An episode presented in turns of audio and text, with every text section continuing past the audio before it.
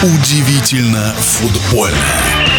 Как известно, одного тренера уволить гораздо легче, чем разорвать контракты с целой группой футболистов. И, например, в российском футболе в наши дни наблюдается круговорот тренеров. И яркий пример Андрей Талалаев. В нашем эфире футбольный эксперт Александр Ухов. Три клуба премьер-лиги за один чемпионат это, вне сомнения, рекорд не только России, но и Советского Союза. И вот посмотрел и не нашел, чтобы такое происходило в каком-либо чемпионате на нашей планете. Мировой рекорд. Если вы найдете тренера, который возглавлял за один чемпионат три команды премьер-лиги, высшей лиги, ну, самой главной лиги в любом чемпионате страны на нашей планете сообщите. Для меня рекорд – это трижды возглавить клуб удалось только одному человеку – Андрею Талалаеву. Давайте взглянем вообще на путь Андрея Талалаева за ну, последние 10 лет. За 10 лет 10 команд – он получается, что возглавлял по одному клубу в год. Это не так. Мы уже знаем, что он, например, в этом чемпионате 22-23 возглавил третий клуб. Дольше всего ему удалось проработать в Ахмате Грозненском. Там он отработал два года и три месяца. А вот на что я хотел бы обратить ваше внимание. Помните, он возглавлял армянский пивник. Он уходит из команды, как говорится, по обоюдному согласию 8 апреля 2019 года и возглавляет подмосковные «Химки» 9 апреля 2019 года.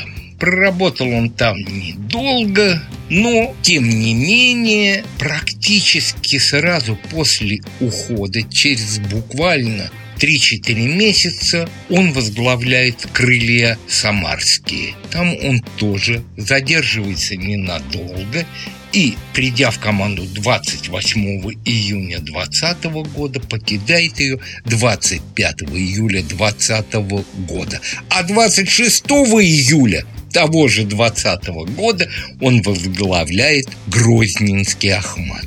Уход из Пеника на следующий день Химки, уход из Крыльев на следующий день в Ахмате. Уход из Ахмата и буквально через месяц он в московском «Торпедо». В клубе, который его воспитал буквально с молодых ногтей, до главной команды, поиграл в торпедо, потом поработал детским тренером, ну, а далее историю Талалаева вы уже, наверное, знаете. Много где он работал тренером и в молодежных и юношеских сборных России, был переводчиком, тренером в «Спартаке» и так далее и тому подобное. Итак, этот год из Ахмата в торпедо, и в торпедо у него за весь тот период, что он провел, только лишь одна победа в чемпионате. Техническая над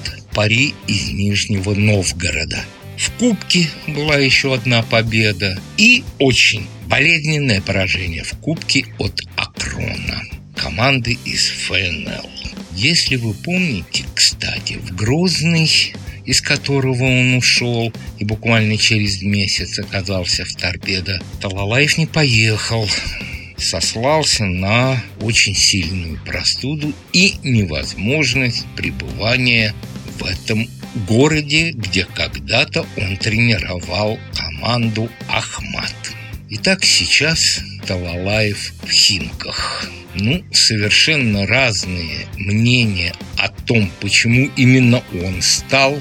Нигде никакого конкретного объяснения и от него в том числе нет. Контракт рассчитан на 5 лет, но большинство считает, что такие долгосрочные контракты – это вообще фантастика.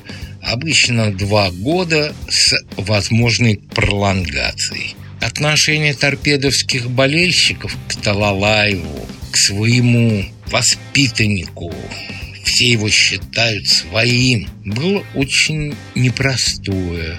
Я вам даже больше скажу.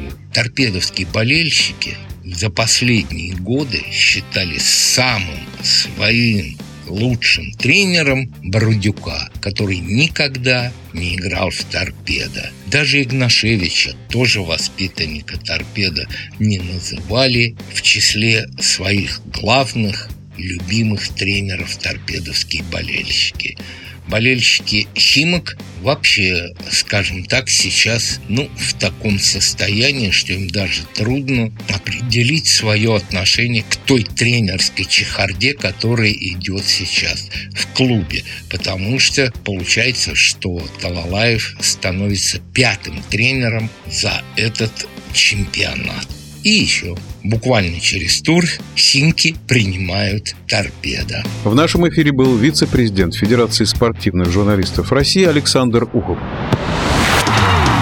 Удивительно футбольное.